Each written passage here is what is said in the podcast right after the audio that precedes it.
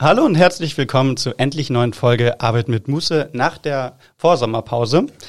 Und äh, es hat ein bisschen gedauert, aber jetzt sind wir wieder da mit einem neuen Interview, mit einem Interviewgast, den ich äh, schon seit langer, langer Zeit hier haben wollte im Podcast. Und jetzt ist er da. Und zwar Heiko Frerichs. Er ist Business Coach und Organisationsberater aus Lübeck. Und sein Credo ist immer im Sinne des Menschen. Ich freue mich sehr darauf, mit dir zu sprechen, Heiko. Und jetzt kommt erstmal einmal das Titellied.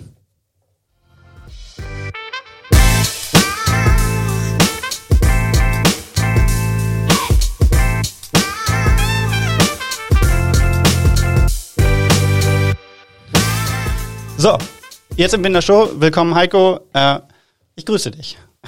Ja, vielen Dank für die Einladung. Ger gerne, gerne. Ich hoffe, es geht dir gut. Du hast einen Kaffee. Ja. Und du hast ein Wasser und du hast ein Schokoriegel. Den habe ich schon gegessen jetzt. Den, ach, du hast, okay. Ja. Du hattest einen Schokoriegel. Wir starten gleich mit der ersten Frage, die mhm. einmal ganz schön als Einstiegsfrage ist. Und zwar, Heiko, magst du dich und dein Arbeitsleben einmal in drei Hashtags oder Nomen beschreiben? Ja, wir haben äh, ja im Vorgespräch schon ein bisschen mal so reflektiert. Ich habe drüber nachgedacht und bin auf drei Wörter gekommen oder drei Begriffe. Äh, Sinn, mhm. das ist ja auch das, was in meinem Claim steckt, äh, im Sinne des Menschen. Dann Mensch. und, das zweite Wort und, in deinem Claim? Äh, ich, ich, ich halte es immer einfach, wie du merkst. Ja. Und äh, Diplomatie ist das dritte, würde ich sagen. Was, also, nicht, was nicht in deinem Claim genau, ist. Genau, das habe ich mir jetzt mal ganz kreativ so zusätzlich noch aus den Fingern gesogen.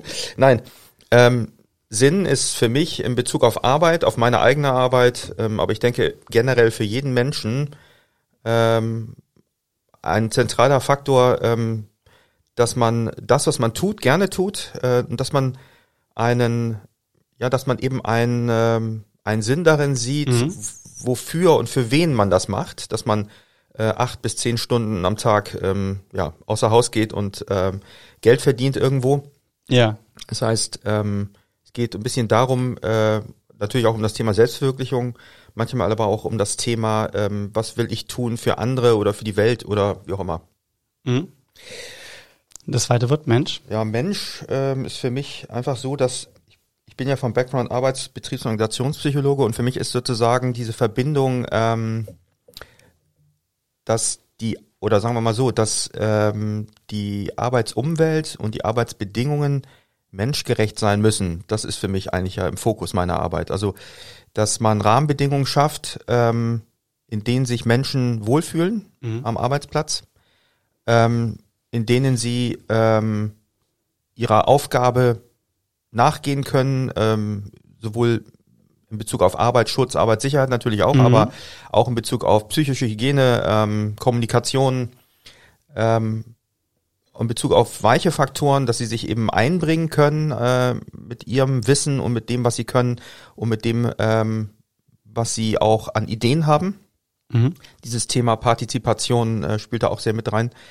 Und also dass Arbeitswelten oder Umwelten menschlich gestaltet sein müssen und ähm, dass das erforderlich ist, sieht man ja am besten, finde ich, zum Beispiel in diesem Bereich Usability, ne? Ja. Also, dass man äh, zum Beispiel technische Anwendungen, die wir am Arbeitsplatz. von Technik, also zum Beispiel eine Fabrikhalle und da wird ein technisches Gerät bedient. Genau, und das muss ja auch so sein oder auch im Flugzeugcockpit und so weiter. Ja. Da beschäftigen sich ja auch ähm, Arbeits- und Ingenieurspsychologen mit, also dass das entsprechend so ist, dass äh, man das versteht, bedienen kann und dass man auch nicht krank wird, wenn man da sitzt und arbeitet. Ne? Ja, ja. ja. Ich, da möchte ich auch gleich nochmal in etwas rein, was mir gerade äh, in den Kopf gekommen ist. Da vielleicht vorher nur kurz, damit wir es abschließen, Diplomatie. Warum das Thema? Äh, Diplomatie kommt so ein bisschen daher, es ist Teil meiner Biografie ein bisschen, ähm, weil ich ähm, aus einem ja, klassischen Expat-Diplomatenhaushalt stamme eigentlich ursprünglich. Also ich okay. bin viel umgezogen mit meinen Eltern. Und, ähm, Was heißt Expert-Diplomat? Ja, also dass man äh, so als Expatriate heißt, dass man also mit seinen Eltern äh, umzieht und im Ausland arbeitet dass die Eltern einen Job haben oder der Vater in diesem Fall hatte einen Job im Ausland und ist alle vier Jahre, fünf Jahre umgezogen. Okay. Äh, immer in ein anderes Land, so also wie so Nomade, sag ich mal. Ne? Hast du da so eine Art Länderliste, wo, wo du als Kind überall warst? Ja, ich bin ja in Tokio geboren, äh, bin dann nach äh, umgezogen nach nach ein paar Jahren nach, ähm, da war ich noch ganz klein, dann nach äh, Lagos, Nigeria. Mhm. Von dort ging es dann nach Thailand, nach Bangkok und von dort dann nach Brüssel. In welchem Alter dann? Und ähm, das waren immer so vier bis sechs Jahre dazwischen. Wow. Also ich Deine Erst- ganze Jugend tatsächlich dann, ne? Meine ganze Jugend, also mit 18 bin ich dann letztlich erst nach Deutschland zurückgekehrt mit meinen Eltern, als mein Vater dann in den Ruhestand ging. Und dieses Diplomatische ist einfach so eine Sache, ähm, deswegen habe ich das hier so verknüpft. Äh, es ist ein bisschen äh, in meinem Wesen drin, dass ich, glaube ich, äh, jemand bin, der immer versucht, sehr diplomatisch äh, zu kommunizieren und zu agieren. Also ich bin nicht so der Typ, der mit dem Holzhammer äh, irgendwo reingeht. Ja. Was natürlich zu deinem, zu deinem Job, Daily Business dann gut, gut passt. Aber Genau. du probierst also quasi alle Seiten immer gleichermaßen zum äh, Sprechen zu bringen. Oder, Genau, oder ja. gehört werden. Ja, genau, aber auch, äh, ich glaube, ähm, Menschen bestimmte Botschaften, die auch unangenehm sind, in einer Art und Weise zu übermitteln, dass sie sich persönlich nicht gleich angegriffen fühlen Ja. und verletzt sind. So. Ja. Ja. Es gibt manchmal auch Missverständnisse natürlich, weil Leute nicht immer das hören, was man Mhm. denen so zwischen den Zeilen äh, versucht Mhm. mitzuteilen. Mhm. Also Da muss manche, man immer härter werden ne? in, in, der, in der Satzstellung. ja, genau, da muss man in der in der Satzstellung, Formulierung da ein bisschen deutlicher werden vielleicht, wenn das nicht ankommt. Aber äh, meistens, äh, die meisten Menschen haben ja so ein Grundmaß an Empathie oder auch an, an, an, an Gehör oder an, an Bereitschaft, sich äh, da einzulassen auf das, was man sagt. Und dann äh, mit, mit zusammen mit der nonverbalen Kommunikation wird das dann oder dem, der Mimik wird dann vielleicht eher deutlich, was gemeint ist. Ja. Da tatsächlich, wir haben nachher noch äh, drei Publikumsfragen, die über Social Media und äh, an mich persönlich gekommen sind. Äh, das sind auch solche Themen tatsächlich. Also Ah ja. das ist, äh, das wird spannend. Ich möchte noch einmal kurz bei dem äh, Hashtag Mensch und zwar, du sagtest Arbeitsumgebung. Ähm, wie, wie ist denn, ich stelle mir sehr extrem vor, jemand, der im Büro arbeitet und jemand, der wirklich am Fließband in der Fabrik arbeitet. Also, ha- hast du da von deinen Kunden beide Extreme und guckst wirklich dann auch, wie sich die Leute, also, also wie kannst du zum Beispiel bei einer Fabrik das unglaublich, also das gut rausholen, dass die Leute sich da einfach wohlfühlen und dass du da, wie kann ich mir das vorstellen? Also es ist tatsächlich so, dass ich in äh, meiner alltäglichen Arbeit ähm, nicht so häufig in den äh, beispielsweise jetzt in einen Produktionsprozess eingreife und dort äh, eine klassische äh, äh, Linien- oder Prozessanalyse mache und dann äh, gucke, wie können wir die Arbeitsplätze umstellen. Äh, das kommt weniger vor. Aber was ich tue, ist, dass ich mich viel mit dem Thema Führung und Kommunikation beschäftige. Und das findet in den unterschiedlichsten Branchen und Situationen statt. Also sowohl in der Produktion, im Bereich der Schicht, Mhm. äh, Schichtleitung und der Schichtgruppen, Mhm. der Teams in Schichten äh, in der Produktion, als auch ähm, im Bereich der Pflege oder im Gesundheitsbereich eben oder im äh, Bereich im Handwerk, Mhm. ähm, im Dienstleistungsbereich, aber auch im Handel. Und ähm, da geht es manchmal äh, angefangen von Überlegungen zum Arbeitszeitmodellen bis hin zu der Frage, ähm, wie wird zum Beispiel Kommunikation ähm, dort gehandhabt. Mhm. Und äh, es gibt durchaus viel mehr Unternehmen. Also ich bin ja überwiegend im deutschen Mittelstand unterwegs und etablierten kleinen Unternehmen, das heißt also Mikrounternehmen bis zehn, unter, äh, zehn Mitarbeiter und ähm, dann darüber hinaus, sage ich mal, bis 250 bis 300 äh, Mitarbeitende. Das ist so die Unternehmensgröße, in denen ich am meisten Mhm. äh, tätig bin. Vereinzelt ein paar Konzerne, aber das ist eher äh, weniger.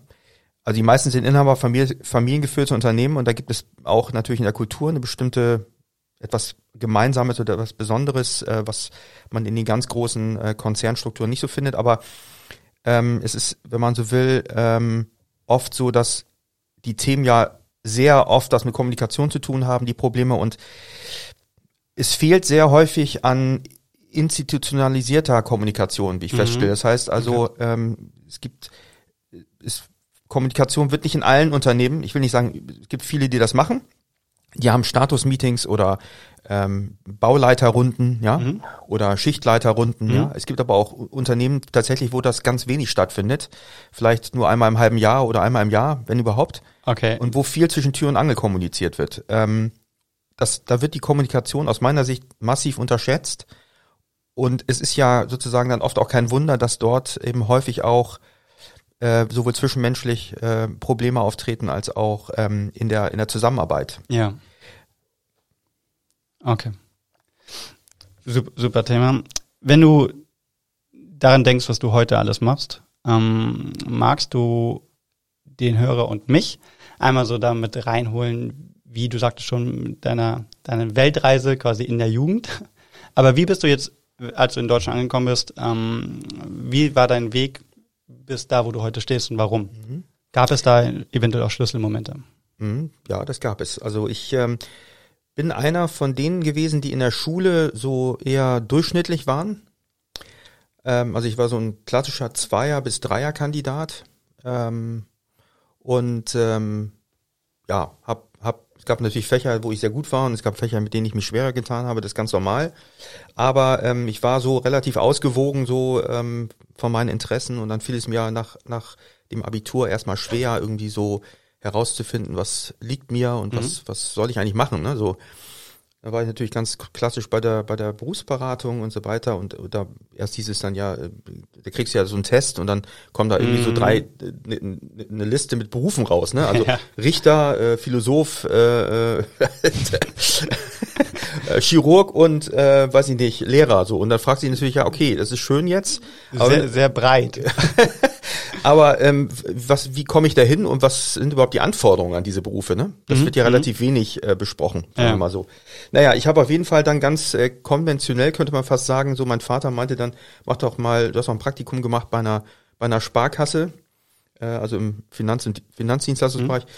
Frag doch da mal nach, ob du eine Ausbildung machen kannst. Vielleicht ist eine Ausbildung erstmal ganz gut. Und dann habe ich mir, natürlich, weil ich mich auch an Freunden orientiert hatte, hatte ich dann erst, äh, weil mir nicht ganz klar war, was ich studieren will, habe ich dann erstmal nach dem Abitur eine mich, äh, also meine Bundeswehrzeit absolviert, zehn mhm. Monate. Mhm. Ne?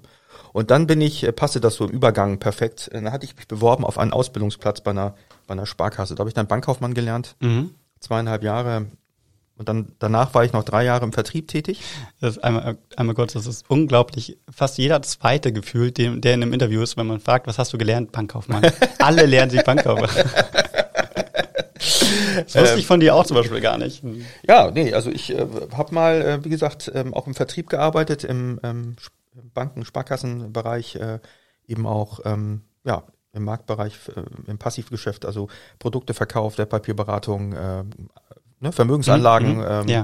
Kleinkredite und sowas. Ne? Und auch, aber ähm, ich hab, äh, hatte eine sehr schöne Zeit, weil ich ähm, in der Zeit äh, in einer eine Geschäftsstelle dann kurz danach übernommen habe, so ungefähr ein Jahr nachdem ich ausgelernt hatte, habe ich eine Geschäftsstelle übernommen in einem Seniorenwohnsitz. Mhm.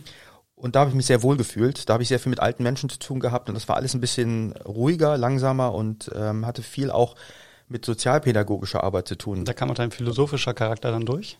nee, aber mein sozialpädagogischer Charakter. okay. Ähm, da habe ich dann gemerkt, dass ich mit alten Leuten ganz gut kann und ich habe auch lustig, viele lustige Sachen erlebt. Ne? Also so dieses, was mhm. eben, ich sag mal, Senioren mit Technik manchmal dann auch haben, dies, diese Schwierigkeiten, die dann ja, auftreten. Ja.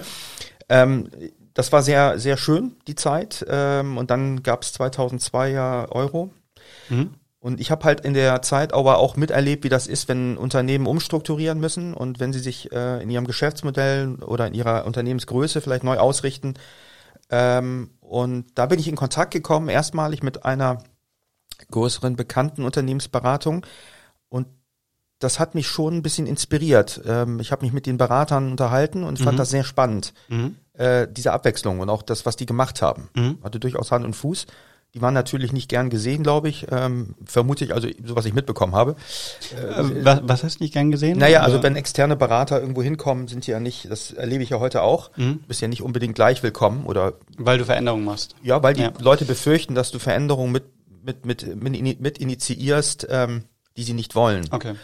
Oder dass das auf ihren persönlichen Arbeitsbereich oder auf ihr Leben einen Einfluss hat. So, deswegen ähm, ist das ähm, erstmal erstmal bisschen mit Angst besetzt, wenn mhm. solche Leute kommen. Aber äh, ich bin ja sozusagen heute nicht äh, klassischer Strategie- oder Umstrukturierungsberater jetzt oder oder so wie McKinsey und Co. Also keine, mhm. mhm. sondern ich arbeite ja tatsächlich an an Entwicklungsthemen. Mhm. im Unternehmen. So, das ist ein bisschen anders.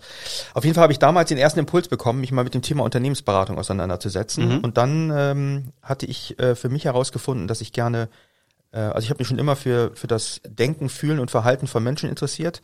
Und das ist ja das, was wie man Psychologie definiert. Und dann habe ich mir mich beworben auf Studienplätze. Mhm. In Hamburg und äh, in Lüneburg gab es damals erstmalig einen, einen äh, wirtschaftspsychologischen Studiengang. Hast du da, bist du da selber im Grunde drauf gekommen? Also hast du, als du gemerkt hast, du, du möchtest im Grunde das mit Menschen arbeiten, was du gerade gesagt hast, den Leitsatz, was quasi die Definition von Psychologie ist, bist du da dann irgendwie drauf gestoßen oder hast du mit Leuten gesprochen, die dann gesagt haben, hey, Psychologie wäre doch eigentlich dann das genau, was du brauchst. Wie kamst du genau zu diesem Sprung? Ja, ich habe äh, das kam durch äh, dadurch, dass ein sehr sehr ähm, enger Freund von mir, ähm, äh, der hat damals äh, mit mir auch gearbeitet in dieser, äh, in, also in einem anderen Unternehmen, aber auch im Finanzdienstleistungsbereich, auch in der, im Banken- und Sparkassensektor. Und der hatte ganz klar gesagt, er will sich beruflich äh, noch verändern. Mhm. Und der war, suchte nach Wegen, irgendwas mit, mit Technik zu machen mhm. und BWL so. Und dann habe ja. ich ihm einen Artikel geschickt, den ich gefunden hatte. Nämlich, da gab es diese Studiengänge, kamen dann so auf Wirtschaftsingenieurwesen. Mhm. Und das äh, habe ich ihm geschickt und dann war er total begeistert und hat sich also tatsächlich auch äh, in Lübeck dann mhm. äh, beworben und eingeschrieben, hatte gekündigt und hat dann ein Jahr äh, im Prinzip vor mir angefangen zu studieren oder anderthalb Jahre. Okay. So. Und dann habe ich ähm, daraus im Prinzip so die diesen Funken der Inspiration äh, bekommen, zu sagen, okay, wenn es Wirtschaft und Ingenieurswissenschaften gibt, gibt es ja vielleicht was wie Wirtschaft und äh, Psychologie, Psychologie. genau. Und dann äh, gibt's ja, es gab schon immer und Organisationspsychologie. Ähm, und ich hatte damals eben auch von einem anderen äh, Bekannten, der schon älter war und der auch schon studiert hatte, äh, in Hamburg. Mhm. Bei Friedemann Schulz von Thun ähm, habe ich so ein bisschen mich mit dem unterhalten. Das hat mich dann schon interessiert. Dann habe ich mich in Hamburg beworben über ZVS. Mhm. Moment, einmal kurz. Du hast dich quasi bei bei dem echten Schulz von Thun mit dem unterhalten oder mit jemandem? Nee, nee, mit einem, der da studiert hatte. Der da, okay. Ja, ja. Und es gab in Hamburg eben diesen, äh, diesen Studienschwerpunkt Beratung und Training hieß das. Okay. Äh, und ähm, das war eigentlich genau das, was mich gereizt hat, also der Bereich Training und äh, Beratung. Okay. Und dann habe ich äh, im Prinzip immer mehr mich damit beschäftigt und kam dann auf diesen Studiengang Wirtschaftspsychologie, mhm. in Lüneburg sozusagen ganz neu war und erstmalig auch von einer Fachhochschule angeboten wurde. Mhm. Und ähm, dann habe ich äh, mich gesagt, ich hatte mich in Hamburg beworben, in Lüneburg und dann letztlich ist es Lüneburg geworden und ich hatte aber auch noch gar keine Zusage damals äh, für den Studienplatz, habe dann aber trotzdem gekündigt. Sehr gut. Äh, in dem Jahr der Euro-Umstellung, 2002 muss das gewesen sein, genau. Und habe dann im Sommer äh, oder im Frühjahr 2002 angefangen zu studieren. Ja. Und da war ich 26, habe relativ spät angefangen mit Studium, ne? also mhm. War aber dann auch beruhigt, dass noch viele da waren, die auch teilweise älter waren als ich. Ähm, und das hat mir dann auch nochmal so die Bestätigung gegeben, dass man also eigentlich immer wieder was Neues lernen kann und auch ruhig weitermachen darf, auch wenn man schon älter ist, das ist egal. Ja. Ähm, man findet dann schon das Richtige. Ich habe von jemandem mal gehört, dass ähm, in dem Studiengang ein Rentner mit, ich glaube, 370 drinne war. Wow. Der hat keine, äh, keine äh, Arbeiten mehr mitgeschrieben. Ähm, er durfte quasi einfach dabei sein, weil er mhm. meinte, ist besser als zu Hause zu sitzen und dann sich da nochmal ein bisschen was anzutun. Das fand ich cool. Also das ist cool. Der, ja. Das hat er als Hobby gemacht, quasi in, mhm. in der Uni zu sitzen. Das ist klasse. Ja. Toll. Öffnet auf jeden Fall den Horizont. Ja. Das heißt, du hast dann deine ähm, Wirtschaftspsychologie, ähm, dein Studium abgeschlossen mhm. und dann bist du erstmal in ein Unternehmen rein oder gleich selbstständig? Ja, ich habe äh, während des Studiums äh, ja Praktika gemacht, ähm, vor allem natürlich bei Beratungsgesellschaften mhm.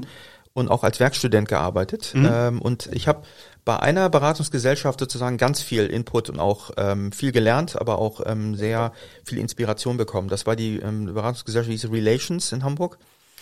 Ähm, da habe ich für einen der Seniorberater und Geschäftsführer eben ähm, ja, zugearbeitet. Äh, und da habe ich im Prinzip diese ganze Fülle und auch, ich sag mal, Härte des mhm. Beraterlebens kennenlernen dürfen. Also auch ich habe da auch manchmal bis nachts gesessen, habe da irgendwie Excel-Tabellen ausgewertet und mhm. PowerPoint gebaut, aber auch Konzepte entwickelt. Ähm, habe ganz tolle Sachen dort erleben dürfen und das hat mir eigentlich nochmal so die, die Bestätigung gegeben, dass das genau das Richtige ist, weil diese Abwechslung äh, der, der Kunden, der Branchen, der Themen, mhm. ähm, natürlich wiederholen sich die Themen auch, aber äh, du hast immer wieder mit anderen Menschen zu tun, äh, mit anderen Branchen, mit anderen äh, Tätigkeitsfeldern und äh, natürlich Persönlichkeiten.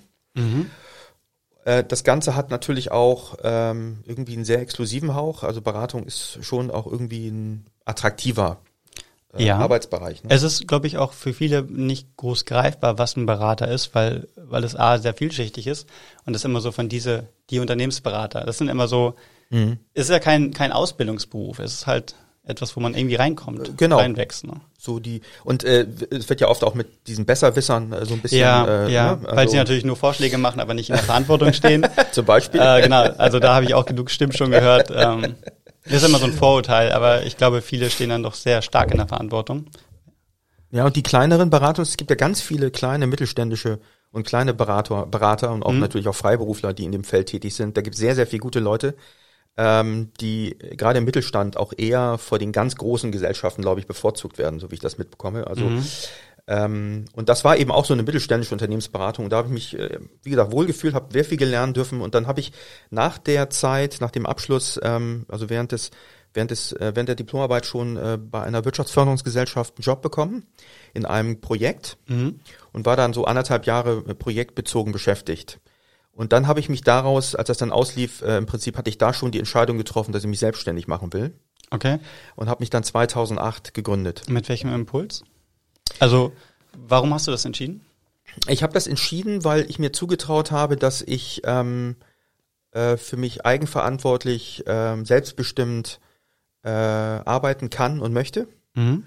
und dass ich, ähm, ja, wie soll ich sagen, ich habe da vertraut auf meine auf meine Talente, also Mhm. ne, und dass ich ähm, schon auch ähm, so die Möglichkeit hatte, auch tatsächlich einzusteigen über eine Empfehlung dann in eine für eine Akademie zu arbeiten Mhm. in, im Bereich Coaching. Da ging es vor, vor allem um Jobcoaching und um äh, solche Dinge. Mhm. Habe dann Trainings angefangen für verschiedene äh, Trainingsinstitute, Bildungsträger zu arbeiten. Damit hat das mal angefangen eigentlich. Und dann habe ich angefangen, mir eigene Kunden zu suchen äh, und aufzubauen. Mhm. Habe aber schon mal in diesem Firmentrainingsgeschäft gearbeitet, also in diesem Auftragstrainingsbereich Ja. ne, für Firmen. So, das habe ich bestimmt zwei, drei, vier Jahre gemacht. Ähm, dann kam so parallel ein bisschen Mediation dazu, weil ich einige Ausbildungen gemacht habe natürlich. Also magst, du, magst du den Begriff einmal kurz anreißen? Für ähm, welchen Begriff? Mediation. Mediation, okay. Ähm, ich habe also eine, eine Konfliktcoach-Ausbildung gemacht letztlich, also eine, eine, eine Ausbildung, in der man lernt, wie man ähm, Konflikte klärt. Mhm. Ähm, der Fachbegriff ist eben Mediation. Ähm, es gibt sogar ein Mediationsgesetz, also ist sogar rechtlich ähm, geregelt. Ach so, okay. Ja. Das, das wusste Allerdings äh, ist es so, dass ich für mich einfach auch einen eigenen Ansatz entwickelt habe, wie ich mediiere und ähm, ich habe mich zwar auch an Phasenmodellen orientiert, Ja. aber ich habe irgendwann das für mich ein bisschen geändert und verkürzt und ähm, habe auch einige Grundprinzipien ein bisschen, äh, lege ich die ein bisschen anders aus, als es vielleicht in der klassisch, im klassischen Lehrbuch der Fall ist. Ne? Ja. Ähm, indem ich zum Beispiel mit, mit Voranalysen arbeite, also qualitativen Interviews arbeite ich grundsätzlich. Okay.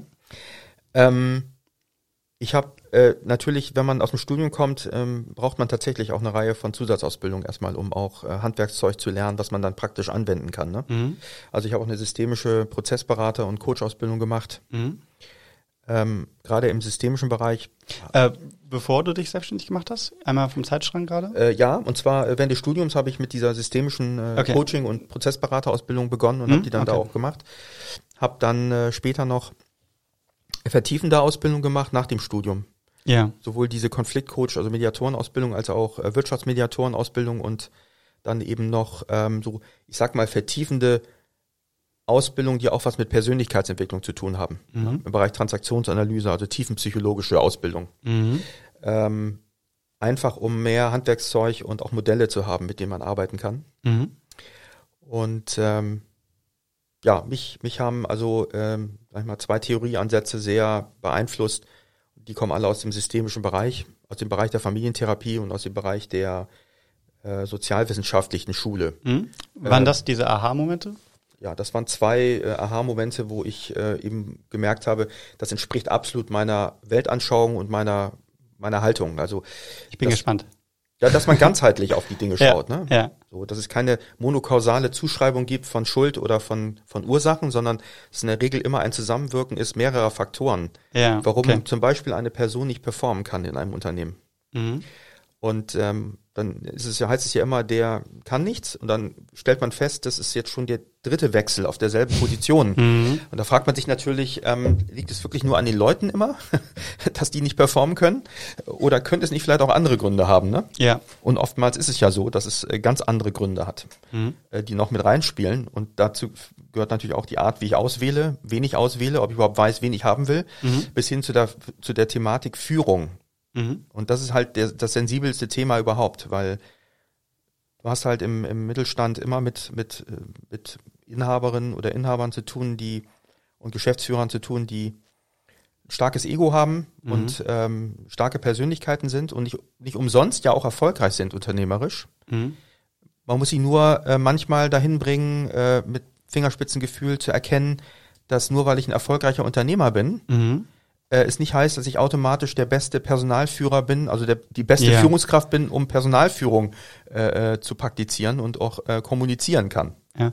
Einer, einer der Sätze, die ich da sehr wichtig fand, ähm, ein jemand, mit, der ich, mit dem ich zusammenarbeite, Dirk Meyer zu Hörste, hatte letzte Woche, glaube ich, war das, ähm, hatte gesagt, also auch Führungskräftetrainer und Coach, und er sagte, dass viele Führungskräfte nicht begreifen, dass sie Dienstleister sind. Mhm. Dass, dass Führungskräfte oftmals denken, sie sind halt, ich sag mal so, diese höhere Unternehmensschicht und können quasi Aufgaben verteilen und äh, wie, wie Anführer. Aber er meinte, das sind Dienstleister für die Mitarbeiter. Das heißt, die müssen dafür sorgen, dass die Mitarbeiter letztendlich gut, gut arbeiten können. Ja. Und diese, diese Denkweise verstehen viele nicht, weil sie vielleicht aufgrund von Status wahrscheinlich auch oft Ja. ähm, das nicht verstehen wollen. Richtig, richtig, genau. Das ist, es kommt aus diesem hierarchischen Denken heraus, der, der alten, ähm, des alten Verständnisses von Arbeitswelt. Also Ja. so aus dem Zeitalter der Industrialisierung, Mhm. ähm, aus diesem äh, militärischen Ursprüngen heraus, Ja. äh, dass es eine Hierarchie gibt und der oben ist, der sagt, was getan werden muss. Das wird nach unten weitergegeben in der Mhm. Befehlskette. Und ähm, die, die unten sind, müssen immer dann eins zu eins das ausführen, was der gesagt hat. Mhm. Und heute ist es eben so, äh, du willst selbst mitdenkende, eigen, eigenverantwortlich handelnde Menschen. ähm, und die kannst du nicht, ähm, wenn du vorher das genau das Gegenteil gemacht hast, dann wunderst du dich, dass es dann nicht funktioniert. Ja. Und das mit dem Dienstleistungscharakter finde ich ein super Hinweis. Also ähm, kann ich dem Kollegen ja nur ähm, beipflichten. Das sehe ich genauso. Mhm. Ne, dass äh, du, die Aufgabe der Führungskraft gerade in der Mitte der Organisation ist, also oben ja auch, ne? Also auch Mhm. der Geschäftsführer äh, hat im Grunde genau die, die gleiche Aufgabe. Aber ich arbeite ja sehr viel, ähm, ähm, also zwar mit den Inhabern auch, aber nicht in der persönlichen Entwicklung. Also das lagere ich meistens aus, ne? Okay. Weil ich nicht beides machen will. Also ich, ich will da nicht in einen Interessenkonflikt kommen, dass ich jemanden coache in der Geschäftsleitung und parallel noch äh, Mhm. dann in der mit den anderen Führungskräften arbeite oder mit den Teams. Mhm. Ähm, aber äh, es ist so, gerade in der Mitte der Organisation ist es auch oft so, dass man denkt, äh, wenn ich der Boss bin, so, Mhm. dann äh, habe ich das Sagen und ähm, ich bin eigentlich der, im Grunde, der als Dienstleister dafür sorgen muss, dass mein Team arbeiten kann. Mhm. Und das ist wahrscheinlich auch das, was der Kollege meint, dass ich äh, sowas bin wie der Bereitsteller von Ressourcen, dass ich der Bereitsteller bin meines Gehörs, Mhm. äh, wenn die Leute Sorgen haben oder eben Probleme haben, wo ich ihnen helfen soll, die zu lösen. Mhm. Äh, manchmal brauchen sie einfach nur auch eine gewisse Anleitung, also muss Menschen ja auch individuell führen. Genau. Also es gibt, äh, das ist ja auch wirklich, ähm, ich meine, da erzähle ich dir nichts Neues, aber dass es einfach Menschen gibt, die wollen eben diese strikte Führung, die wollen genau eine Liste haben, was muss ich abarbeiten. Und es gibt halt die Leute, die eben genau das abschreckt, Genau, die das selber erfahren wollen und selber vielleicht ihre Ideen mit einbringen wollen. ganz genau. Und Und das ich glaube, beides absolut zu sehen, ist, ist falsch. ja. Oder genau. nicht, nicht gut. Ja, das ist ja, ähm, das ist ja genau diese diese modernen Führungsansätze, ähm, äh, auch so beispielsweise so Ansätze, die eben äh, betonen ja immer äh, die individuelle Ansprache und Führung. Mhm. Ne? Also äh, das und das lässt sich ja erkennen auch an Persönlichkeitstypen. Deswegen gibt es ja, Ja, auch so viele ja. diagnostische Tools, mit denen man dann auch mal in einem Team eine Entwicklung macht, wo man sagt, Mensch, was bist du für ein Typ? Ne?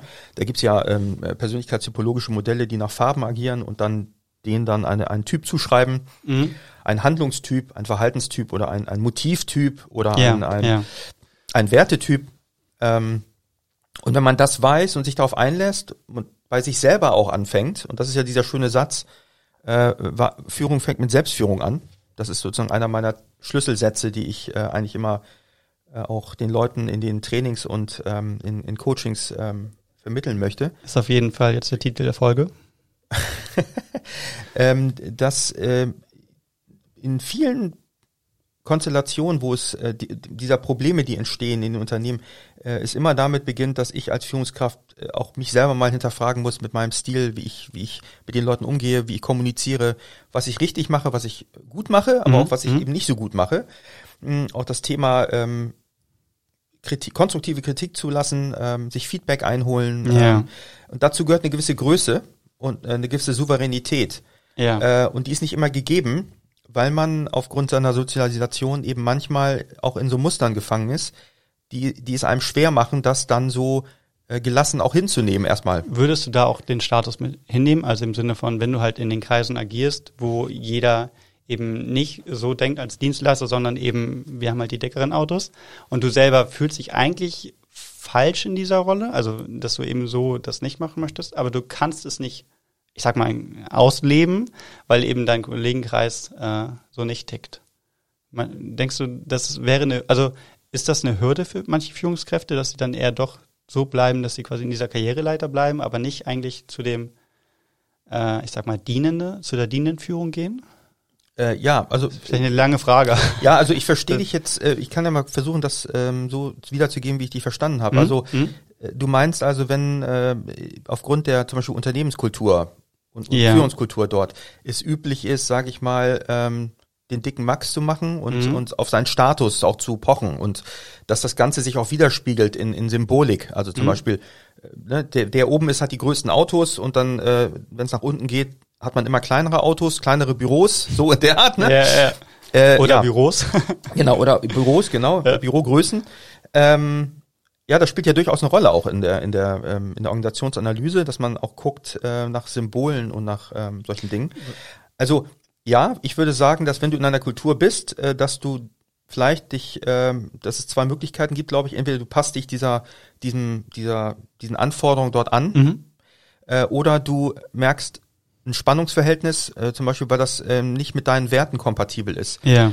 Dann musst du halt für dich eine Entscheidung treffen, ob du da weiterarbeiten willst oder nicht, ne? Mhm. Also das, das ist, muss jeder für sich individuell entscheiden. Also für mich ist das klar, dass ich äh, beispielsweise, ich äh, würde mir für jeden Unternehmer, für jeden Arbeitgeber den Arsch aufreißen, mhm. wenn ich jetzt als, als Freelancer oder auch als, als Angestellter irgendwo gefragt würde, ne, für die mhm. zu arbeiten. Mhm. Auch im Verkauf zum Beispiel. Aber ähm, wenn man mich schlecht behandelt oder wenn man mich unfair behandelt oder ungerecht oder mhm. irgendwie in einer sehr unschönen Art und Weise mit mir kommuniziert und auch ähm, das System zum Teil für mich so gegen meine Werte geht, also dass zum Beispiel der Kunde bewusst beschissen wird oder was weiß ich, ne, so solche hm, Sachen, ja. ähm, dann wäre das für mich klar, dass ich dann nicht lange, lange arbeiten kann. Also dann würde ich kündigen und auch wenn das zu meinem Nachteil wäre, wirtschaftlich erstmal, wäre das für mich ein Kriterium, was für mich nicht verhandelbar ist. Das muss man für sich ja. auch mal klar kriegen, glaube ich. Also, ja. Sehr gut. Ähm, ich möchte gerne, weil, weil du hattest vorhin was gesagt, ähm, einmal weg von der Führungsebene, sondern zu den Mitarbeitern. Äh, und du hattest vorhin gesagt, dass du äh, nächtelang manchmal dann vor Excel-Tabellen gearbeitet hast. Und da ist mir der Satz in den Kopf geschossen. Ich glaube, ich hatte den äh, das erste Mal von Tobias Beck gehört, von dem Speaker. Mhm. Ähm, und zwar, wer dient, kommt von dien. Und äh, ich selber empfinde das so, dass ich, ich bin mir bewusst, dass ich äh, oftmals einfach dann noch sehr wirklich dienen muss, weil ich einfach nicht direkt, ich sag mal, die Hand aufhalten kann, möchte, was auch immer, sondern mhm. äh, ich denke, jeder ist in einer Zeit, wo er einfach dient. Mhm. Und äh, das auch, ob es jetzt das Kaffeemachen ist, ne? egal in mhm. welcher Rolle du bist, auch wenn du als Führungskraft bist. Ähm, ich habe das Gefühl, ähm, spiegelt mich, also, dass viele junge Leute gerade in Unternehmen das vielleicht so als Wert nicht haben, sondern dass sie oftmals gefühlt ähm, eben nicht dienen wollen, sondern dass sie dann gleich keine Ahnung, Homeoffice, den Früchteteller, mhm. die äh, vier Stunden Tage Woche, äh, mhm. vier, vier Tage Woche. Ähm, das ist alles cool und das funktioniert, da gibt es viele tolle Konzepte, aber ich habe das Gefühl, dass manchmal diese wirklich anpacken und wirklich mal dienen, mhm. äh, so ein bisschen rausgeht. Mhm. Würdest du das, also wie ist das deine Erfahrung? Also das ähm, wenn ich ehrlich bin, kann ich die Frage nicht 100 Prozent objektiv beantworten. Ja. Ich kann nur meine, meine, also ich kann jetzt subjektiv äh, nur meine Haltung mal sagen, äh, was diese Einschätzung der Generationen angeht. Also diesen mhm. Generationenansatz mit mit Y und ja. äh, Generation Y und Generation Z. Ja. Ähm, ich habe mal so einen schönen Artikel gelesen, da hieß es sinngemäß, ähm, eine, eine Schublade ist zu klein eigentlich für diese Gruppen, Gruppe, für diese Menschen, Gruppen mhm. äh, für diese Klassifizierung. Ne? Also ich tue mich ein bisschen schwer mit diesen Ansätzen der Generation, muss ich sagen, weil mein Eindruck eher der ist, dass von den grundsätzlichen Bedürfnissen ähm, durchlaufen Menschen Lebensphasen. Mhm. Und in jeder Lebensphase haben sie unterschiedliche Bedürfnisse. Und die sind, glaube ich, in allen Generationen in den letzten 20, 30 Jahren gleich gewesen, behaupte ich. Mhm. So. Das Einzige, was sich geändert hat, ist äh, tatsächlich durch die ver technologischen Veränderungen mhm. und ähm, die Möglichkeiten, die wir haben, hat sich das, das Kommunikationsverhalten und ähm, die Art der Freizeitgestaltung, die Art der Selbstdarstellung, äh, solche Dinge, die haben sich geändert. Und natürlich auch das Thema, äh, dass ähm, wir seit vielen Jahrzehnten natürlich Wohlstand haben, glaube ich, grundsätzlich ist auch Ja. ein Thema. Aber für mich ist dieser technologische Wandel, also gerade auch ähm, der Wandel zum Smartphone und diese, dieses, dieses Thema Social Media und so weiter, sicherlich ein Faktor, der dazu geführt hat, dass diese jungen Menschen irgendwie teilweise ein anderes Kommunikationsverhalten haben, habe ich manchmal das Gefühl. Also sie kommunizieren anders, Mhm. sie kommunizieren eben äh, im verlängerten Sinne gerne über ihr Gerät und sie verbringen dort sehr viel Zeit. Ähm, und sie haben, entwickeln vielleicht durch diese neuen Dinge, die dadurch entstanden sind, ich nenne jetzt das Beispiel YouTuber oder Influencer und solche Sachen, Ja. vielleicht auch wieder ganz andere äh, Wünsche, was ihre Beruf, was ihre berufliche äh, äh, Zukunft betrifft. Also die, sie haben andere Optionen bekommen. So, Mhm. ähm, das glaube ich schon, dass man das äh, dieser Generation zuschreiben kann. Aber ich habe nicht das Gefühl, oder ich finde das ein bisschen kurz gegriffen zu sagen, also die Generation Z, die sind alle so und so, Mhm. alle in der Alterssparte. Ähm, das, das macht für mich irgendwie keinen Sinn. Also die Leute sind individuelle Persönlichkeiten, die sind unterschiedlich sozialisiert, aber ähm, ich glaube, dass das, dass diese Bedürfnisstrukturen eher aus der, aus den Lebensphasen herauskommen. Die lassen sich nicht, finde ich, bezogen auf die Arbeitswelt so klassisch in Z, Y Ja. und X äh, aufteilen, glaube ich.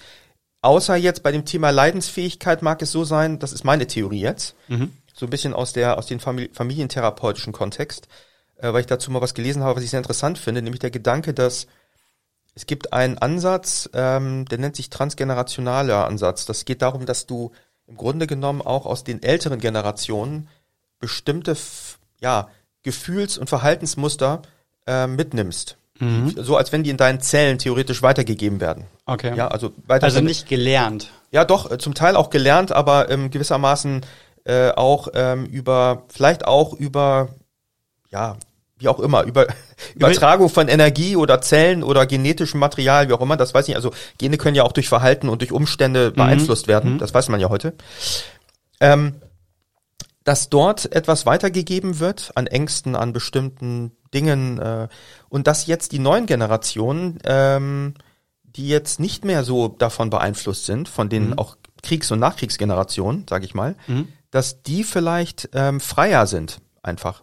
Ja, das heißt, die haben zum Beispiel nicht mehr diesen Anpassungsdruck. Wie, Ja. wie, wie unsere Generation, so ich jetzt zum Beispiel, ne, mit, mit, mit 44 so.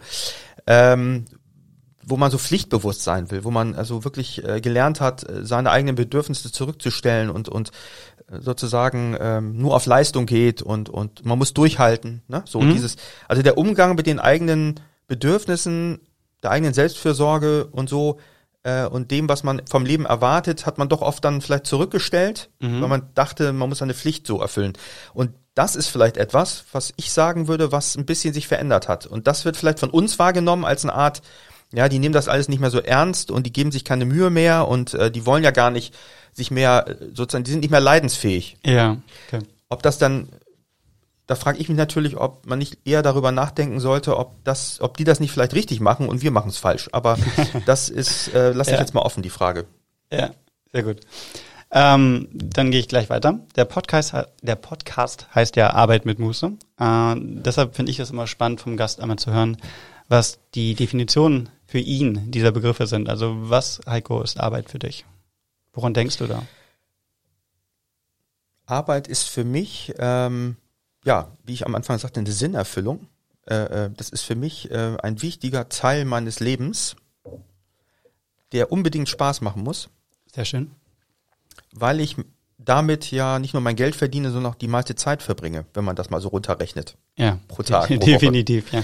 Insofern ähm, möchte ich sowohl viel Zeit verbringen mit netten, inspirierenden Menschen, Mhm. so wie dir jetzt zum Beispiel, Dankeschön. ja, das meine ich auch so, ähm, als auch ähm, mit netten Kunden, mit einfach äh, Menschen, die auf Augenhöhe kommunizieren können. Ich möchte Leute mit Leuten arbeiten, die was verändern möchten, jetzt bezogen auf meinen Job jetzt, ne? Mhm. Also Leute, die es wirklich ernst meinen, auch äh, äh, und nicht sagen so alibimäßig. Also die ähm, etwas schaffen wollen auch. ja, genau. Die also auch wirklich sagen, wir stehen dahinter, hinter diesen Veränderungen und wir setzen das auch um. Mhm. So. Das wäre natürlich der Wunschgedanke oder Idealgedanke so. Ähm, Und Arbeit bedeutet für mich Selbstverwirklichung, vielleicht ein Fußabdruck hinterlassen. Das wäre so eine Vision, die ich habe, dass ich ähm, durch im Rahmen meiner Arbeit irgendwas hinterlasse, was Ja. äh, woran sich Leute erinnern können. Das könnte zum Beispiel ein Buch sein oder ein, irgendwas, was ich auf jeden Fall. Ich habe zwar schon ein Buch äh, publiziert und so, aber Du darfst den Titel gerne sagen. ja. das wir jetzt Eigenwerbung ist hier natürlich wir haben erlaubt. das äh, nicht abgesprochen, muss ich ganz klar sagen. nee, wirklich nicht. Aber na, es, es, geht, ging nur um, es geht nur um ein äh, einfaches, äh, ko- kompaktes E-Book zum Thema Führen in der Sandwich-Position. Also es geht um die Führung in der mittleren Führungsebene. Okay. Das Buch ist Offizieller Begriff, Sandwich-Position? genau? Okay. ja, ja, so der Begriff, der sich eingeschlichen Okay. hat, so als eben weil man so in der Mitte ist, ne? Ja, wie der San beim Sandwich eben so. Ähm, Führen in der Sandwich-Position ähm, erschienen im Bookboon Verlag. Ähm, ist, ein, ist nur ein E-Book, also es gibt es nicht als, als körperliches Buch. Hast du das vor, mal zu drucken? Ähm, nee, kann man nicht, weil die das, äh, deren Geschäftsmodell sind nur virtuelle äh, Produkte, also Ah, nur okay. Infoprodukte, die virtuell sind, also E-Books. ähm, also für Podcast. jeden, den es, der es lesen möchte, ich pack den Link da rein, den schickst du mir bitte. okay, alles klar. Ähm, nee, aber ähm, das ist das ist was, was Arbeit auch für mich bedeutet. Also dass ich, ähm, muss ich ehrlich sagen, schon auch den Anspruch habe, irgendwie äh, irgendwas zu hinterlassen, was wahrgenommen wird. Ja. Ähm, es hat was mit Anerkennung zu tun, auf jeden Fall. Gebe ich zu. Auch stolz? Stolz, ja. Ich möchte stolz sein auf, was, auf das, was ich tue. Ähm, ich möchte eben dieses Sinnstiftende auch tun im Sinne von, ich möchte, dass es den Menschen, wenn ich mit ihnen gearbeitet habe, danach besser geht Sehr schön. als vorher und nicht schlechter. Ja. Das kommt zwar auch vor manchmal, also ist ja nicht immer nur, äh, also man hat ja nicht nur erfolgreiche Pro Projekte ja, natürlich. und manchmal klappt es eben auch nicht. Aber so ist das Leben. ja. Dann zweiter Begriff, Muße. Und vielleicht auch äh, ist für dich, wie, wie könntest du in deinem Kopf das zusammenbringen? Wie, wie denkst du darüber? ja, Muße assoziiere ich so mit Müßiggang, also aber auch mit mit äh, Ruhe, Mhm. mit mit ähm, dass man etwas mit Bedacht und mit Ruhe macht. Also Arbeit mit Muße im Sinne von äh, ja bewusst, bedacht, äh, etwas ähm, schöpferisches tut und und aber auch äh, äh, eben also ohne Hektik. So, Okay. Mhm. das wäre meine Assoziation. Sehr schön. Und arbeitest du manchmal Muße? Oder mit Muße? Äh, ich gewöhne mir an, jetzt äh, seit ein, zwei Jahren ähm, mich dazu zu erziehen, Mhm. mit mehr Muße zu arbeiten. Mhm. Gerade weil ich in den konzeptionellen Arbeiten und in den schöpferischen, kreativen Teilen wie Konzepte erstellen, ähm, ja, und auch äh, an meinem Geschäftsmodell arbeiten und so weiter, ich brauche dafür Ruhe und ich brauche dafür auch äh, Rückzug. Ja. Und ähm, ich pack mir den Kalender nicht mehr so voll wie früher am Anfang. Ich hatte, habe eben auch schon so meine Erfahrungen gesammelt, auch mit Burnout in der Vergangenheit. Mhm. Ähm, und seitdem vermeide ich diese, äh, ja, diesen künstlichen Aktionismus und diese Hektik. Ja, äh, das tut mir nicht gut. mhm. Und Tut, glaube ich, ähm, keinem gut, oder? Nee, aber genau, es tut eigentlich Jeder keinem muss gut, es aber erst erfahren. Ja. Damit, ja. Ja, nur manche haben auch andere Energiereserven vielleicht und halten das noch viel länger durch. Ähm, bei mir ist einfach ähm, dann auch ein Punkt erreicht irgendwann, wo ich dann, wenn ich über meine Grenzen gehe, mein Körper sich auch äh, meldet und mir Ja. das auch widerspiegelt Mhm. dann. Und und das, äh, wenn man das einmal miterlebt hat, äh, dann und muss dann für sich einfach feststellen und anerkennen, man kann trotzdem kreativ, leistungsfähig und und äh, klug und ähm, gut sein in dem, was man tut, aber man muss sich nicht tot arbeiten. Mhm. Ähm, das ist es nicht wert aus meiner Sicht. Mhm. Sehr schön. Ähm, wir haben noch eine Viertelstunde. Äh, da haben wir noch, möchte ich noch zwei Sachen ansprechen. Und zwar Okay. haben wir noch diese kleinen kurzen Fragen am Ende. Und wir haben äh, Fragen aus dem Publikum. Ähm, Hm. Das ist einmal über Social Media passiert, einmal Okay. ein Freund ähm, und einmal ein Kollege, von denen ich quasi weiß, dass da Situationen vorherrschen. Ähm, zwei sind per Schriftform und einen rufen wir gleich an. Ich würde sagen, wir machen, äh, also da bitte ich dich, ähm, ähm, kurze, knappe Antworten. Gut. Ne? Ähm, die erste Frage ist äh, von Annika. Und Annika, ich lese die Frage einmal vor. Bei der Arbeit habe ich oft mitbekommen, dass befreundete Kollegen YouTube-Videos gucken, anstatt zu arbeiten. Wie könnte ich die Person darauf ansprechen, ohne mich als Boss aufzuspielen? Es ist sehr frustrierend, das Gefühl zu haben, dass ich die ganze, dass die ganze Arbeit bei mir bleibt und ich mich selber um alles kümmern muss. Ich möchte mich gerne auf meine Kollegen verlassen können. Ja, das ist eine sehr gute Frage. Also wenn ich selber betroffen bin, wenn sie selber betroffen ist davon, dass andere ihre Arbeit nicht machen und eher freizeitmäßig auf YouTube äh, Zeit verbringen ähm, und sie dadurch mehr Arbeit hat, dann sollte sie es ansprechen. Beim Kollegen. Ja, die Frage ist ja auch, äh, ist ja die Frage, wie ich das anspreche. Ne? Es geht ja mhm. gar nicht darum, ob ich das, sondern wie ich das ja, ansprechen ja. kann. Ich würde das einfach äh, auf kollegialer, auf kollegiale Art und Weise ansprechen, indem ich sage, hey du, sag mal, vielleicht auch beim Mittagessen, ne? Sag mal, ähm, ich sehe immer, dass du so viel auf YouTube bist. Äh, hast du die Zeit dafür? Also ich weiß nicht, wo mir der Kopf steht. Mhm. Ja. Äh, und ähm, ne, und deinetwegen sozusagen muss ich dann auch noch, äh, was nicht, die Überstunden machen oder muss von dir noch Aufgaben übernehmen oder du kommst nicht hinterher. Also würdest du das auch direkt auf ihn beziehen, also ihn damit konfrontieren, ja, dass er also, daran Ja, also ich würde es auf jeden Fall, äh, wenn dann ja im Vier-Augen-Gespräch und nicht irgendwie öffentlich ja, ansprechen, ja. ne? Das ist ja klar. Also äh, das ist ja oft dann immer so die Angst vor dem Konflikt. Ähm, davor scheuen ja manche zurück, dass sie dann äh, dass der andere vielleicht sauer ist oder so oder dass sich da an der Beziehung etwas ändern könnte.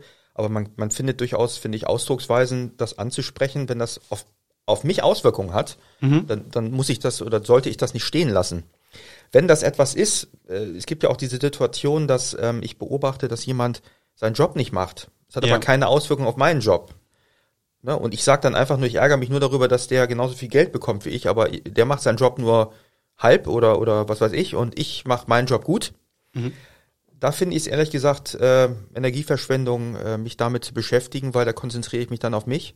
Mhm. Ähm, und ähm, das ist nicht meine Baustelle, finde ich. Da sollte der andere äh, sehen, wie er klarkommt. Das wird dann irgendwann hochpoppen, denke ich mal. Oder wenn die Führungskraft das durchgehen lässt, dann ist das auf jeden Fall aber auch nicht mein Thema. Also das ja. ähm, schwierig, aber ähm, da rate ich, also da rate ich den Leuten immer, dass sie sich auf sich fokussieren sollten. Ja. ja das ist nicht weiß ich nicht. Das zieht nur Energie, ja. Also es wird immer Leute geben, die damit durchkommen, dass sie vielleicht äh, trotzdem YouTube-Videos gucken oder äh, mhm. auf ihr Handy gucken oder was weiß ich, ne? So, wenn das Auswirkungen hat auf den Arbeitsprozess und auf andere, dann muss man es ansprechen. Ja. Dankeschön. Äh, dann rufen wir einmal meinen guten Freund Kenneth an. Äh, die Frage weiß ich noch nicht. Allerdings äh, bin ich gespannt. Das ist auch das erste Mal, dass wir jetzt jemanden anrufen aus der Sendung. Hm.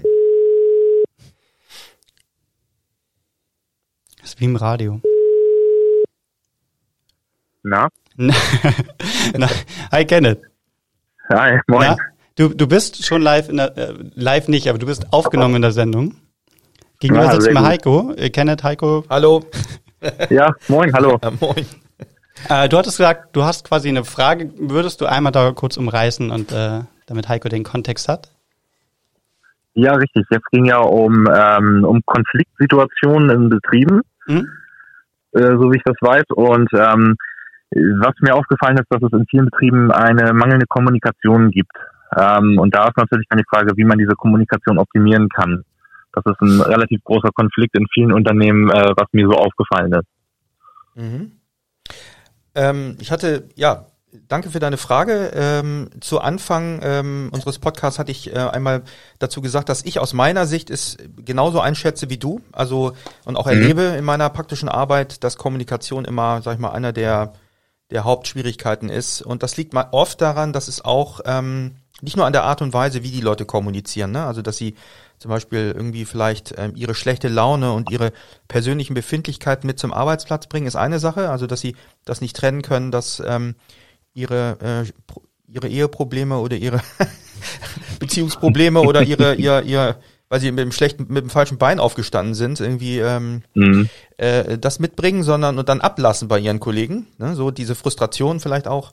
Ähm, das ist das eine. Ja, das, das andere ist, ähm, es fehlt doch häufiger, als ich gedacht habe, auch an dieser sogenannten institutionalisierten Kommunikation. Das heißt also, dass es Meetingstrukturen gibt.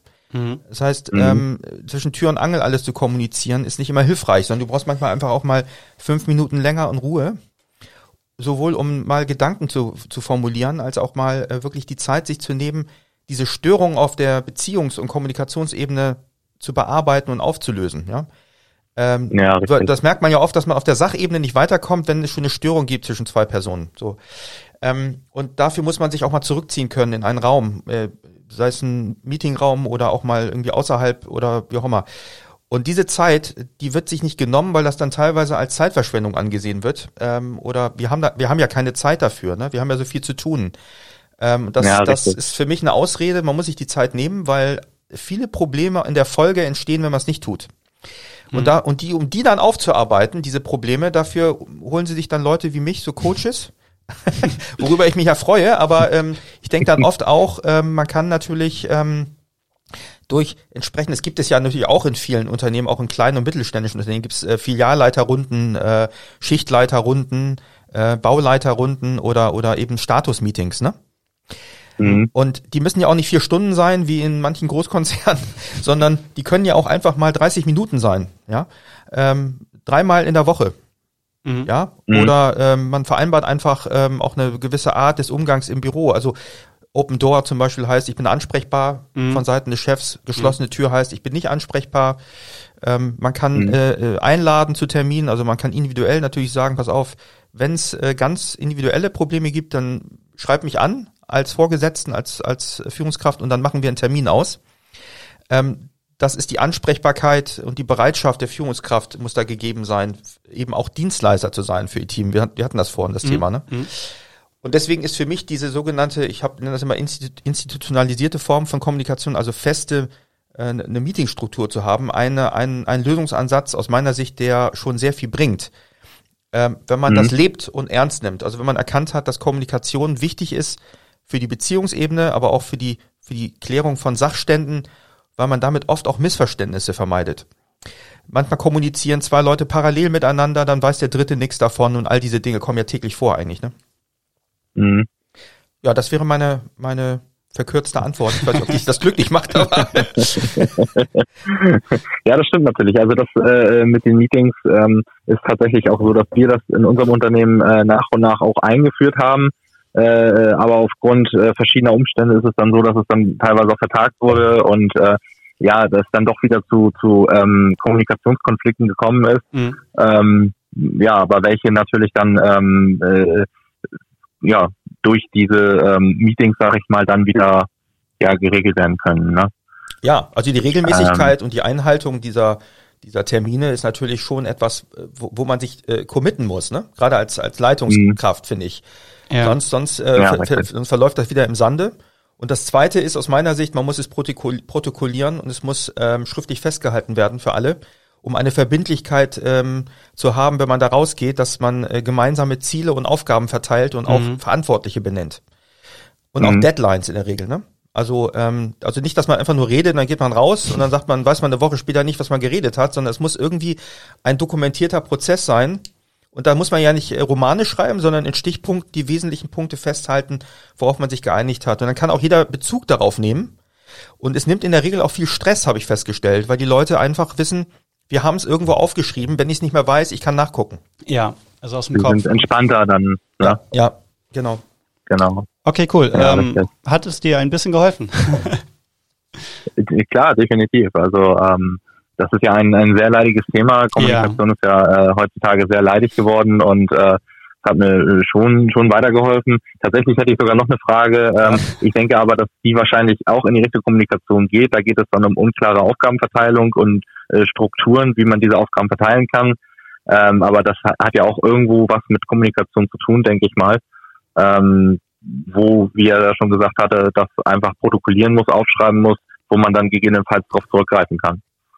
Äh, ja, genau. Also als Ergebnis ähm, bei, bei unklaren Zuständigkeiten, Aufgabenverteilung ähm, könnte man höchstens noch ergänzen, äh, dass man eben ja äh, damit zunehmend begonnen hat, in den Unternehmen auch äh, dieses Selbstorganisationsprinzip mehr zu leben. Das heißt, dass die Mitarbeitenden in den Teams äh, sich eigenständiger wie in so einem kontinuierlichen Verbesserungsprozess einfach auch in gemischten Gruppen auch mal zusammenfinden mit den Betroffenen, mit den Beteiligten, die betroffen sind von diesen Un mhm. Unstimmigkeiten und gemeinsam eine Lösung sucht. Ähm, anstatt dass jetzt äh, die Führungskraft eine sich ausdenkt und dann äh, mitteilt. Also ähm, das mhm. halte ich für den besseren Weg. Ja. Ja, das stimmt. Ja, das, das auf jeden Fall. Cool. Ja, cool. Kenneth, vielen, vielen Dank, Ja, dass du danke dir. mitgemacht hast. Ja, sehr gerne, sehr Schönen gerne. Ähm, ja, wünsche ich euch auch und Dankeschön. genießt die Sonne. Ja, Du du auch, ne? Bis dann. Tschüss. Tschüss. Ciao. Tschüss. Sehr cool. Okay, ähm, dritte Frage. Ähm, die ist, ähm, die hat ein Freund von mir gestellt, ähm, der da nicht unbedingt genannt werden. Wir nennen ihn mal Max. Und Max hat das Problem, oder Problem nicht, er wurde im Grunde befördert. Die Stelle wurde aber erstmal einem Kollegen von ihm vorher vorgeschrieben. Dann hat aber letztendlich die Führungskraft ihn dann doch quasi ausgewählt. Und jetzt ist der Kollege ein bisschen äh, nicht mehr so gut auf ihn zu sprechen. Einfach aus Grund, aufgrund von der, weil er plötzlich genommen wurde. Ähm, das ist schon belastend, meint er, weil ähm, er kann da im Grunde nichts für. Natürlich freut er sich, er will das auch machen. Ähm, wie könnte man da gucken, dass man, also wie könnte man im Grunde diesen zurückgestellten Kollegen wieder irgendwie, keine Ahnung, wie, wie, wie kann man sich da annähern vielleicht? Oder dass man das, seinen Stolz da irgendwie wieder in Ordnung bringt? Es gibt zwei Lösungsansätze. Der erste wäre, ähm, einen Profikiller anheuern und den Kollegen verschwinden lassen. Das wäre das erste. Also Okay, das empfehlen wir natürlich hier offiziell nicht. Nein, äh, äh, das, äh, der zweite Lösungsansatz ist ähm, die Führungskraft gleich mit. nein, nein, Spaß. Okay, also ähm, äh, aus meiner Sicht auch äh, ein Führungsthema, würde ich sagen. Ja. Also eigentlich grundsätzlich. Die Frage ist ja, wie es dazu gekommen ist, dass erst der andere Kollege dann äh, im Rennen war und dann plötzlich nicht mehr. Mhm. Insofern kann man, da ich die ganze Geschichte nicht kenne, würde ich sagen, könnte man unter gewissen Umständen den Kollegen ja sogar verstehen, dass er pissig ist. Also Ja. dass er einfach gekränkt und sich zurückgesetzt fühlt und, und einfach sauer ist. Aber halt nicht gegenüber meinem Kumpel jetzt. Genau, Ja. und das ist jetzt das nächste Problem. Ähm, äh, man kann ja im Grunde nur, und das sind ja ganz, finde ich, menschliche, ganz normale menschliche Verhaltensweisen. Man kann ja eigentlich nur mal auf diese Person zugehen und sagen, lass uns mal irgendwie beim Bier oder irgendwie mal beim Kaffee treffen. Und ich würde gerne mal mit dir reden darüber. So. Mhm. Und dann kann man nur sagen, pass auf, die Situation ist jetzt so und so. Ähm, ich habe mich durchaus interessiert für diesen Job, ich möchte den machen. Mhm.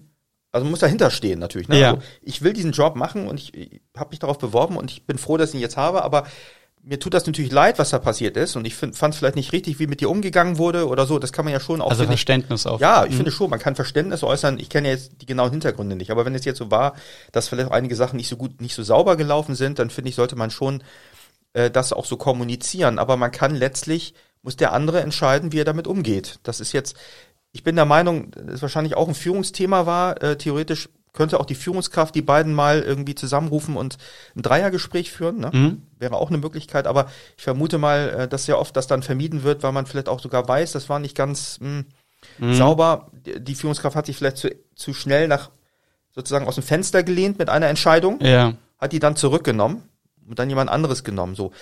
Es gibt sicherlich Coaches und Berater, die würden jetzt sagen, Mensch, wir sind hier nicht im Kindergarten, ne? Da hat jetzt ein Chef hat eine Entscheidung getroffen, hat jemanden ernannt. Ähm, Mhm. Manchmal macht man halt Fehler, der andere muss damit leben und wenn er nicht will, dann soll er gehen. So.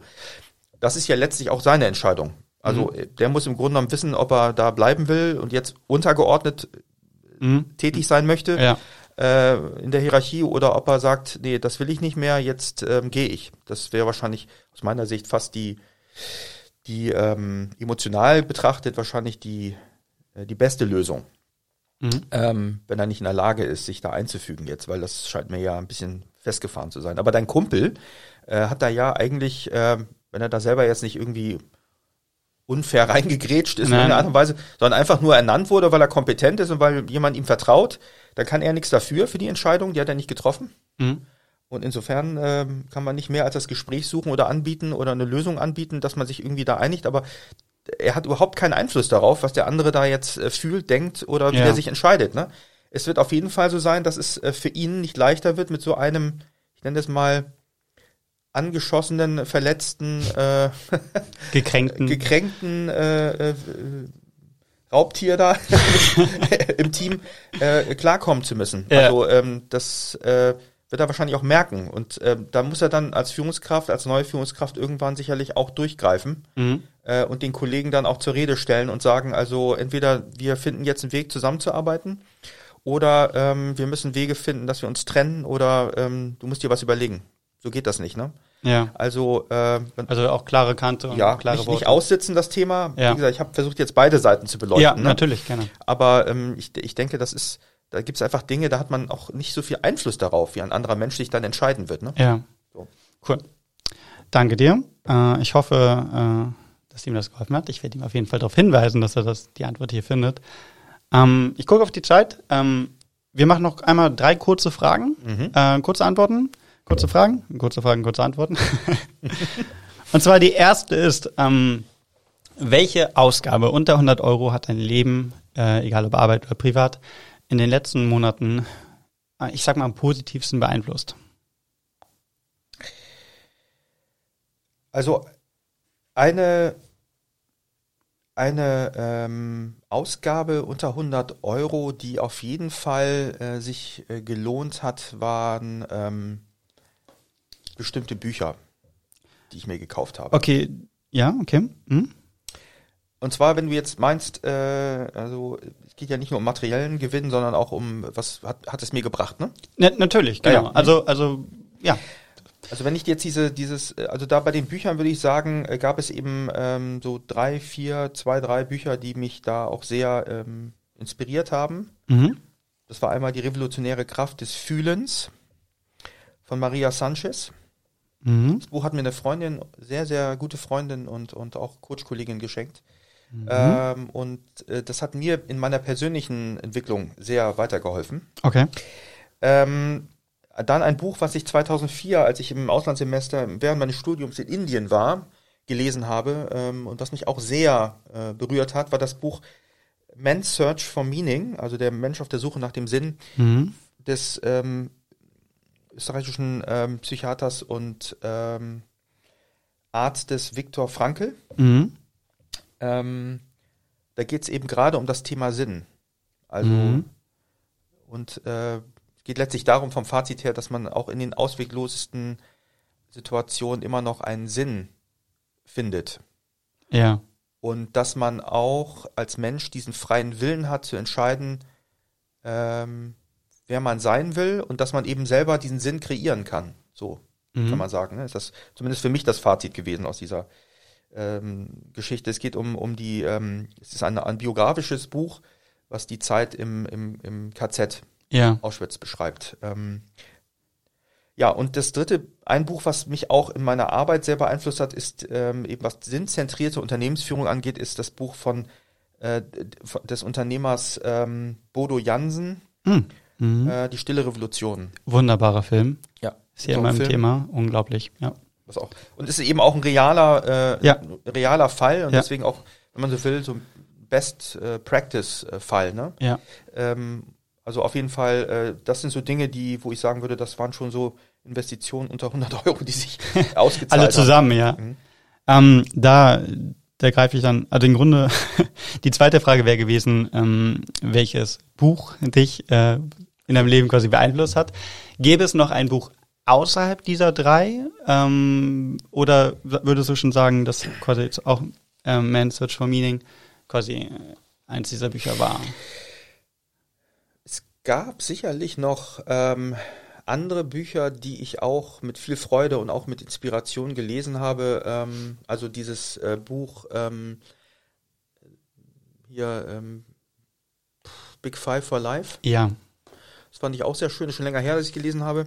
Aber daran erinnere ich mich noch. Und ähm, Ganz tolles Buch, ja. ähm, dieses, äh, wie heißt das? Also auch eine Reihe von, ach so hier, natürlich auch psychologische Fachliteratur, ähm, ganz klar. Aber ähm, auch ein Buch von ähm, Virginia Satir, einer Familientherapeutin. Ähm, so ein Grundlagenwerk von ihr, das habe ich zumindest äh, quer gelesen einmal. Es hat mich auch sehr, ähm, hat mich sehr beeindruckt, aber auch sehr erhellend in Bezug auf System Familie und so weiter. Ne? Und dann ähm, würde ich sagen, gab es noch das Buch von Bodo Schäfer. Ah, Das ist ein Erfolgs- und Finanzcoach, der in Mhm. Deutschland relativ bekannt ist. Manche werden ihn kennen, manche nicht. Ja.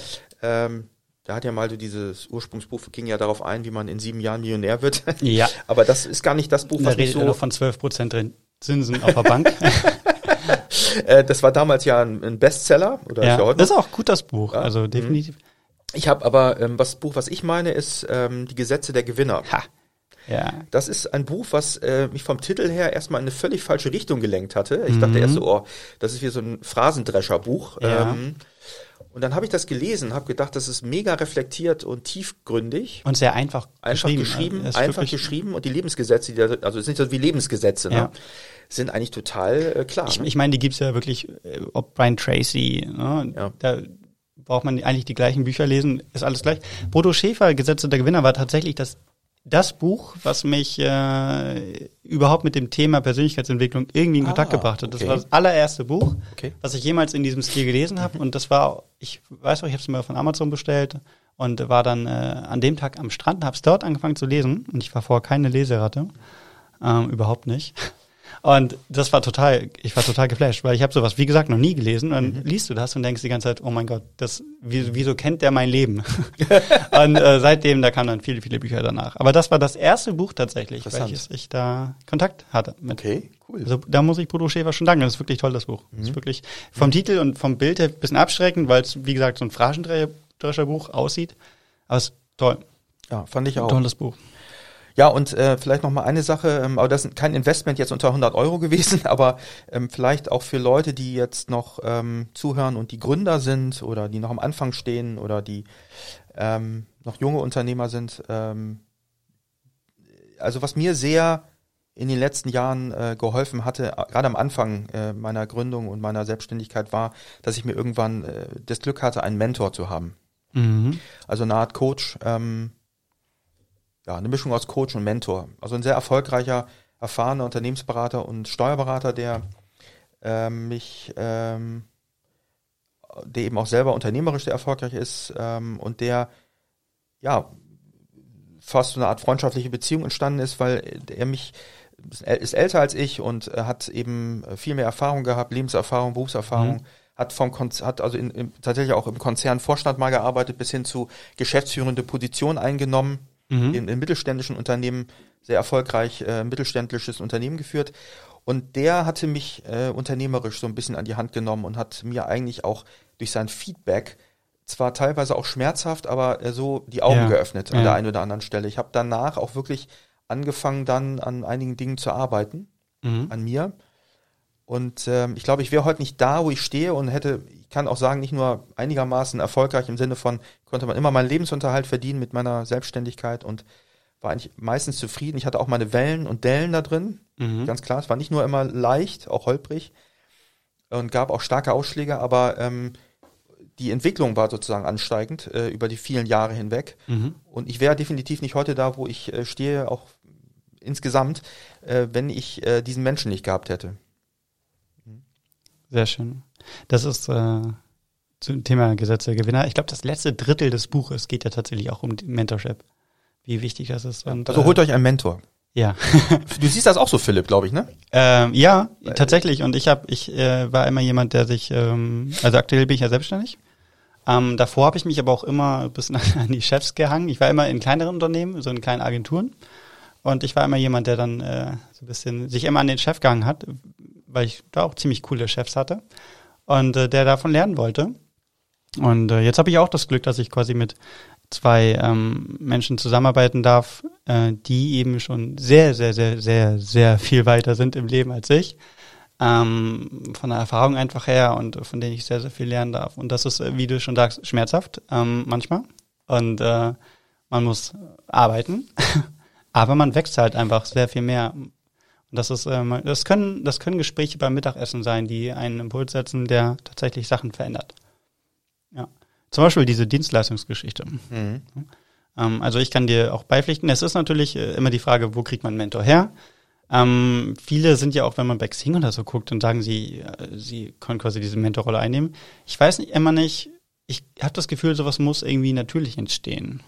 Also es gibt da wirklich Leute, die dann für Geld quasi Mentorship machen ähm, aber ich glaube, äh, ich glaube, ich würde es als richtig erachten, einfach viel auf Veranstaltungen präsent zu sein, bei, bei Treffen und Leute kennenzulernen und sich irgendwann jemanden, mhm. wo man denkt, mhm. dass, das ist eine gute Richtung, ja, ja. einfach offen zu fragen, ob man wie so eine Art, keine Ahnung, Langzeitpraktikum einfach mhm. nebenbei mhm. machen darf, dass man von die, diesen Menschen begleitet. Ich glaube, ja. ich glaube, das äh, wäre der Weg. weiß ja. nicht, dieses Geschäftsmodell Mentorship manchmal so. Ja, ich sehe das, das sehe ich ähnlich. Also es hat sich bei mir auch so ergeben. Man kann natürlich auch gezielter sich auf die Suche begeben äh, und äh, wenn man, wenn man sich was stark wünscht und auch äh, Energie da reinsteckt, dann passiert das meistens auch, dass man mhm. die, die richtigen Leute das trifft. Gesetz der Anziehung. Ja, genau, Gesetz der Anziehung. Gerade wenn man äh, sich eben auch mehr unter Leute begibt, ist ja klar auch, ne, von der Wahrscheinlichkeit, ja, dass du dann eben natürlich. auch was, präsent bist. Ich glaube, dass dieses Gesetz ist auch wirklich einfach nur, du eröffnest dir halt die Wahrscheinlichkeiten mehr, dass es passiert, weil du einfach genau nach dem lebst, wo du sowas, so, wo sowas passiert. Ne? Wahrscheinlich, ja. Und äh, also. Äh, ja, das ja, manchmal denke ich, es gibt noch so eine spirituelle Ebene, die was mit, mit energetischen Prozessen zu tun hat, die man noch nicht so sich erklären kann, glaube mhm. ich vielleicht.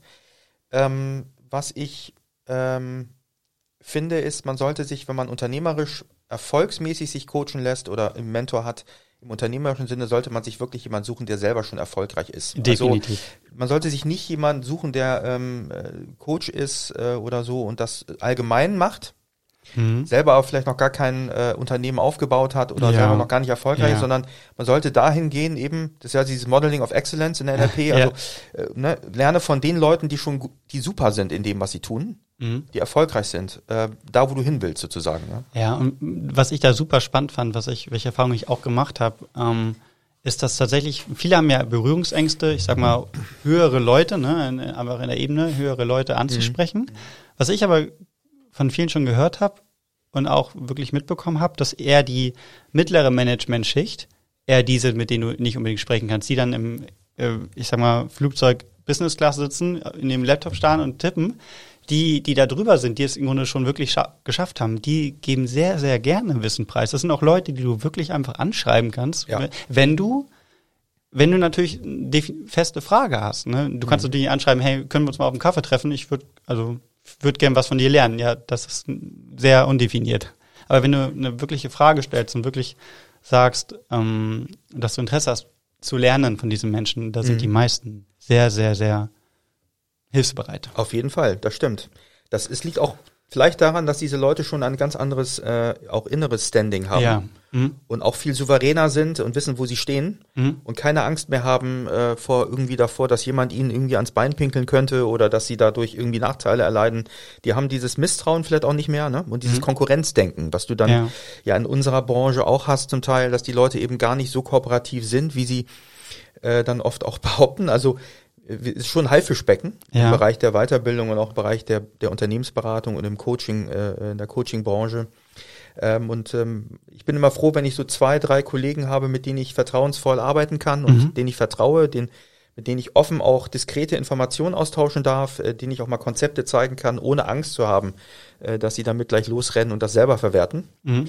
Ähm, also das habe ich auch gelernt, dass man in der eigenen wenn du so willst, in deinem eigenen Spielfeld dir die Leute schon genau angucken musst. Ähm, weil da gibt es viele auch, die, ähm, also viele nicht, aber es gibt, das will ich es jetzt nicht behaupten, sie. es gibt sie. Es gibt genügend, ja. äh, die das nicht gut meinen oder die auf jeden Fall auf der Suche sind nach Inspiration und nach Ideen und nach irgendwie Möglichkeiten, irgendwie dich äh, auszusaugen und äh, eigentlich gar kein Interesse haben an dir als Mensch zum Beispiel, ja. habe ich auch schon erlebt.